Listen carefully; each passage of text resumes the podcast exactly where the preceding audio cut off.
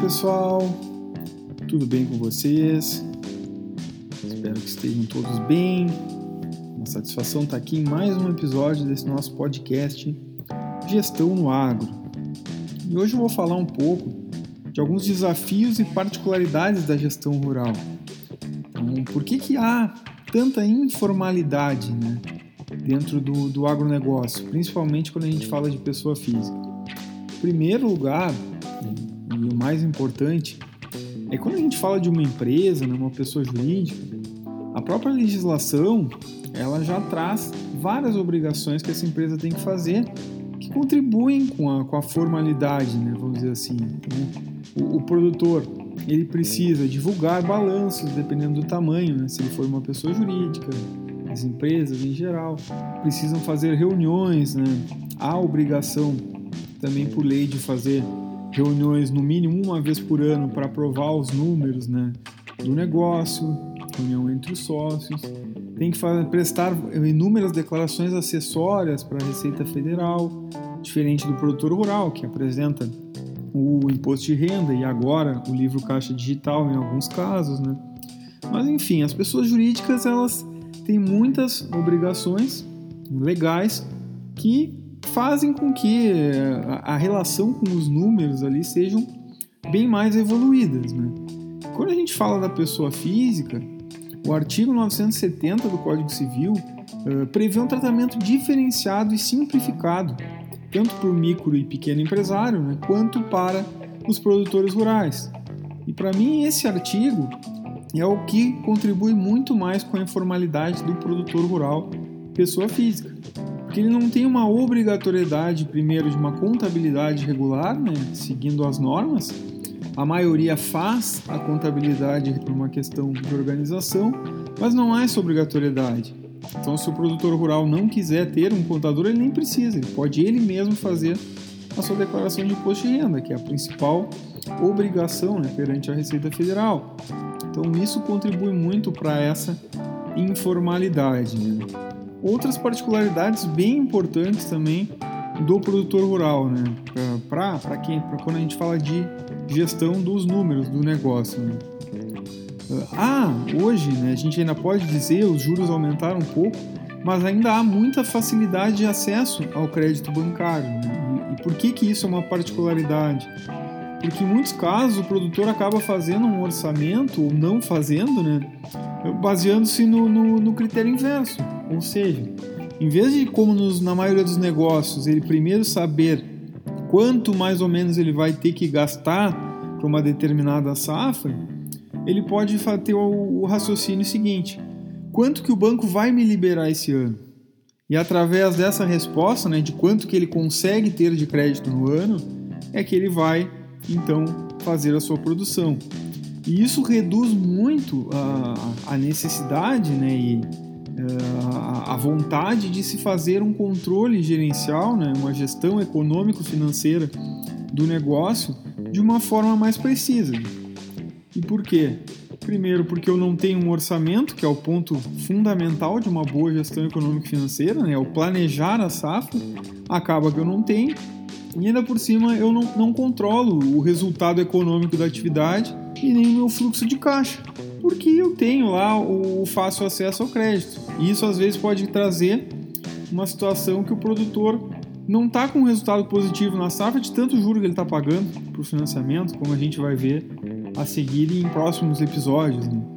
Então, como o dinheiro acaba entrando fácil, alguns produtores têm, podem se perder nesse caminho, pagando juros sobre juros, vai pegando financiamento, outro financiamento para pagar aquele financiamento que tinha pego, e aí quando vai ver, o resultado lá está comprometido pagando juros, e a gente só consegue ver isso quando há uma, uma grande restrição a crédito, e aí o produtor vai ver que uh, a, liquidez dele né, está bastante abalada por que não tinha esse controle, porque não via necessidade de fazer esse raciocínio inverso. Né? E ainda se ele não tem essa capacidade, esse crédito todo, né, essa facilidade para, para financiamentos, ainda se ele não tiver um fluxo de caixa, acaba que vende produção para pagar conta. Então não, não, consegue ver qual é o melhor momento para se vender um produto, qual o momento que vai estar em alta, do preço. Né? Ele acaba, como não tem esse controle, né, esse, essa gestão econômica financeira, vendendo no momento que ele acha que vai precisar de dinheiro para pagar uma conta e ele vai no desespero. Né?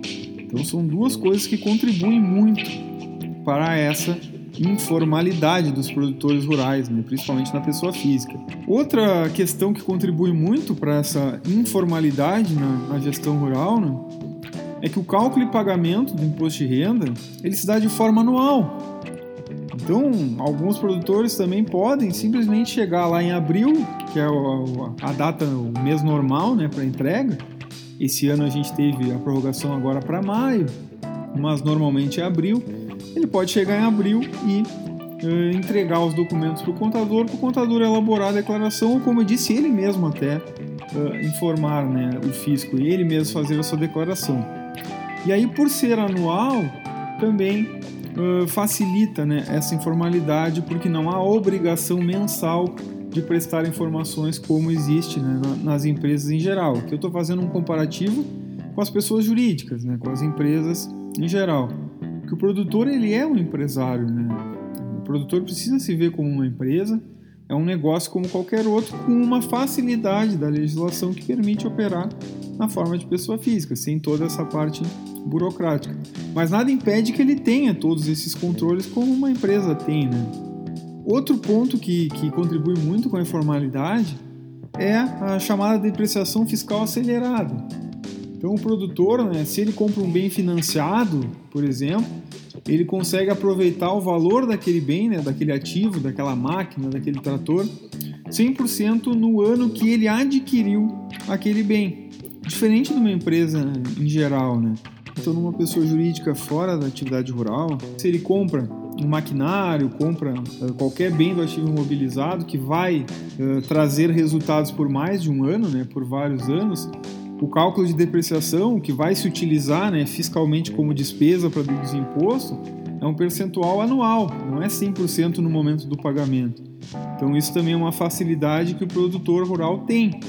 E com isso também dá ali uma, uma sensação de que para não pagar imposto, basta eu comprar uma máquina, ou trocar de caminhonete, ou comprar um carro novo, ou, ou então um outro trator para propriedade no final do ano que eu não vou pagar imposto de renda. Então, por que, que eu vou ter uma gestão tributária? Por que, que eu vou acompanhar meus números mês a mês?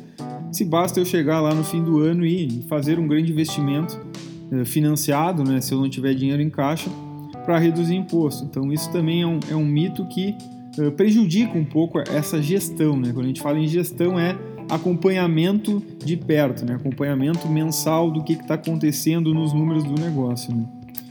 E, e, o principal problema disso tudo, né, de a gente não ter essa gestão econômica e financeira, é porque o resultado econômico, ou seja, o acréscimo que se tem, né, o ganho que se tem com uma safra, o resultado econômico ele é muito diferente do resultado fiscal, do resultado para imposto de renda, e também não é aquilo que sobra no caixa. Então isso é algo importante de saber. Então eu posso ter uh, muito dinheiro em caixa sobrando e na verdade aquela safra ter dado um prejuízo econômico.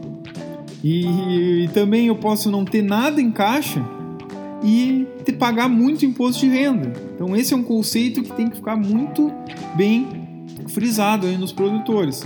O resultado econômico da safra é diferente daquele resultado do imposto de renda e ambos também não são o que sobra no caixa.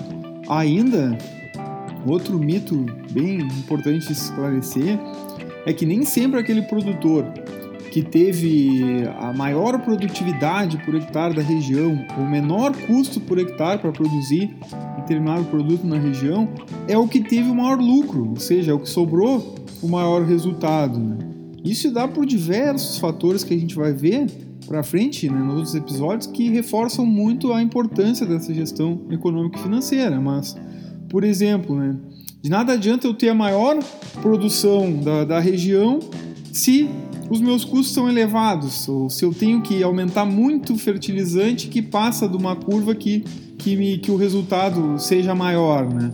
Ou ainda, eu posso ter uh, tanto maior produtividade, né, ter maior produção e os menores custos, conseguir baixar muito custo, Se eu vender mal, ou seja, se eu não tenho fluxo de caixa e aí eu vendo o meu produto no, no momento que está baixo o preço porque eu não consigo controlar e não sei se eu vou conseguir segurar até o momento que está bom, de nada adiantou todo aquele meu aumento de produtividade ou redução de custo se eu vendi na hora errada. Então, claro, tudo isso, cada caso é um caso. Mas eu só consigo controlar isso e ter a noção se isso está acontecendo no meu negócio se eu tenho essas ferramentas, se eu tenho um fluxo de caixa, se eu tenho um DRE que me mostra o resultado real, né? Se realmente aquela minha produtividade eh, resultou num lucro, né, ou numa sobra de dinheiro, de fato, eu não, não, de nada adianta. Então isso reforça também a importância de uma gestão econômico-financeira no negócio, né? a gestão de números que a gente está falando aqui nesse episódio.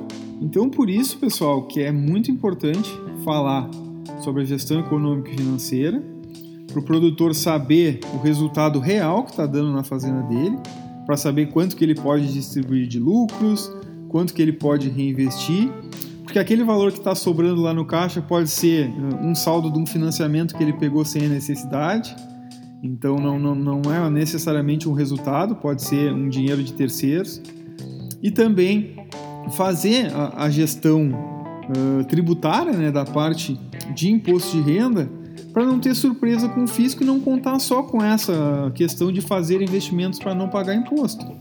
Até porque, se a gente não tiver muito claro essa, essa diferenciação entre resultado econômico da, do, do meu negócio para aquele resultado fiscal e que não é a mesma coisa do que o que sobra lá no caixa, eu posso cair em alguns mitos ali importantes da gestão rural que podem dar dor de cabeça para o produtor rural.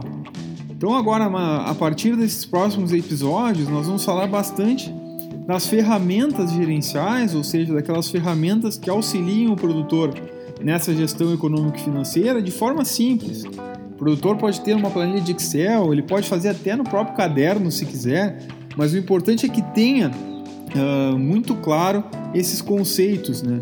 Uh, o que, que é o orçamento, por que, que eu preciso de um orçamento, né? Por que, que eu tenho que planejar a minha safra, né? Uh, mesmo que eu não tenha dados confiáveis, por que, que eu tenho que dar o primeiro passo ali para ter um, um, orçamento né, e acompanhá-lo? Por que, que eu preciso ter um fluxo de caixa né, para ver o exato momento que eu vou precisar de dinheiro de acordo com aquele meu orçamento? Se vai ser necessário pegar um crédito com o banco ou não? Qual o momento certo para pegar aquele crédito para não pagar tanto juro? Né? Qual o melhor momento de vender a minha produção? Será que eu consigo manter um caixa para conseguir vender o meu produto na, na hora de melhor preço? Uh, também, ao invés de não vender produto para não pagar imposto de renda, se eu tenho um fluxo de caixa bem feito, eu consigo ver se não vale mais a pena eu pagar um pouquinho mais de tributo em um ano do que perder um preço que pode cair no ano seguinte. Então, tudo isso a gente consegue trazer resultado para o produtor com ferramentas de gestão muito simples. E a gente ainda consegue elaborar um DRE, que é o que a gente chama né, de DRE, que é o demonstrativo de resultado né, das, das atividades econômicas do produtor, para ver qual aquelas culturas que estão dando maior resultado, se realmente está dando resultado ou a gente está é, com sobra de caixa de dinheiro de terceiros, né? E, e, não está, pode não estar dando resultado e a gente só vê lá para frente que quebrou, né? Então tudo isso é importante a gente ter gestão econômica e financeira e também o balanço patrimonial, que eu acabei esquecendo, que é importante para saber uh, alguns indicadores ali que a gente também vai trazer durante esses próximos episódios para controlar a liquidez do negócio, para saber quanto de capital de terceiros que está uh, investido, né, para saber o endividamento, tudo isso a gente tem como saber fazendo uma gestão econômico-financeira de forma simples. E se a gente não tem essa gestão econômico-financeira, a gente pode cair nesses mitos que eu mencionei que dão aí um, um prejuízo grande para a atividade. Que o primeiro mito é pensar assim: não está sobrando dinheiro no meu caixa. Logo, eu não vou pagar imposto de renda esse ano. Meu caixa está zerado, então estou tranquilo, não vou pagar imposto. Só que, como eu disse, o resultado tributável da atividade rural lá para o imposto de renda ele é muito diferente do resultado real, né? o resultado econômico da atividade, e diverge do fluxo de caixa, daquilo que sobra no caixa. Então, um dinheiro em caixa, eh, ele pode estar tá indo para a despesa não dedutível do imposto, inclusive para uma compra de uma fazenda, porque a terra nua não é dedutível, Então eu posso ter gastado todo o dinheiro que eu tinha em caixa, que veio daquela atividade, mas eles não foram despesas dedutíveis para imposto de renda. Então eu posso ter, esse é um caso que eu tenho um resultado uh, de imposto de renda, um resultado fiscal muito alto, mas não tenho dinheiro em caixa para pagar o imposto. Então é, é um mito que a gente tem que combater porque ele é realmente como todo mito, né? Ele tem uma lógica, né? Tem como se pensar, se o imposto de renda da pessoa física é para o regime de caixa e não está sobrando dinheiro no caixa, não há sobra, não estou pagando imposto. Mas não, porque como eu disse, é, é diferente o resultado de imposto de renda daquele econômico e daquilo que sobra em caixa. E aí o outro mito importante para a gente fugir é aquele de que, que eu já mencionei também aqui, que é o mito que eu não me preocupo com o imposto de renda, né? Porque eu sei que eu posso fazer investimentos e fazendo esses investimentos eu abato lá do meu valor a pagar. Então não tem por que eu ver mês a mês meu imposto, eu posso simplesmente no final de ano fazer um investimento. Isso até é uma ótima estratégia, né? uma das melhores que se tem para reduzir, mas a gente tem que cuidar, primeiro, que nem todo investimento que se faz reduz imposto. Porque dependendo do meu modelo que já está lá, eu posso estar uh, com um resultado tão alto que já caio lá no, no, no modelo de tributação do resultado presumido, né, que é 20% da receita bruta, que mesmo fazendo mais investimentos, eu posso seguir com a melhor opção pelos 20% da receita bruta. Então eu posso fazer investimentos a mais e seguir pagando o mesmo valor de imposto. Por isso tem que estar muito bem planejado. E ainda por cima, se eu faço investimentos desnecessários só para não pagar imposto de renda, isso pode me levar a uma perda de, de rentabilidade né? e causar um círculo vicioso de endividamento, com pagamento elevado de juros. Por quê? Se eu não precisava fazer aquele investimento, eu estou fazendo só para não pagar imposto de renda, eu posso estar tá acabando pegando financiamentos desnecessários para fazer aqueles investimentos e elevando o meu valor de juros. Fazendo aqueles investimentos, contraindo financiamentos desnecessários, pagando mais juros, eu comprometo o meu resultado da atividade. Comprometendo o meu resultado da atividade pagando juros, pode ser que eu tenha que tirar um novo financiamento para pagar aquele financiamento que eu tinha tirado para fazer o investimento. E aí, com isso, cada vez eu vou pagando mais juros, pegando mais financiamentos e pode acabar que eu reduza muito o meu resultado fazendo investimentos necessários. Então, tem que se usar com sabedoria essa estratégia tributária da redução de imposto de renda fazendo investimento. Se eu tenho uma máquina que eu já sei que vai ser trocada no ano seguinte e esse ano eu estou com um resultado muito alto, eu antecipo esse investimento. Mas a gente não pode cair nessa armadilha de fazer investimentos o tempo todo sem a necessidade, simplesmente para não pagar imposto de renda. Então trouxe esses dois mitos que são fiscais, né, com relação ao imposto de renda, porque eles dão um impacto mais direto no bolso, né, e fica mais fácil de enxergar. Mas tem outros grandes mitos aí que a gente pode ver principalmente esse do, do, resultado econômico ser diferente do resultado do imposto de renda e também diferente do que sobra em caixa, reflexos disso que a gente só vai conseguir combater tendo uma boa gestão econômica e financeira, que é o que a gente vai começar a abordar aqui pelos próximos episódios, vendo ferramenta por ferramenta, benefícios que a gente pode ter tendo essa boa gestão econômica e financeira, como a gente pode aumentar o resultado do produtor através de ferramentas muito simples. Então, pessoal, era isso que eu tinha para trazer hoje. A gente se vê na semana que vem para falar do orçamento, que é o ponto de partida dessa gestão, né? o planejamento da safra, que sem ele nada das outras ferramentas vão ser tão úteis né? do que quando a gente tem esse orçamento. Quando a gente tem um plano, a gente consegue monitorar aquele plano através de indicadores e aí o que nos dá uh, muito mais chance de sucesso no final. Então, uma boa semana a todos, fiquem todos bem e nos vemos na semana que vem com esse assunto então do orçamento, dando pontapé inicial das nossas ferramentas de gestão para auxílio do produtor rural aí na gestão dos números do negócio.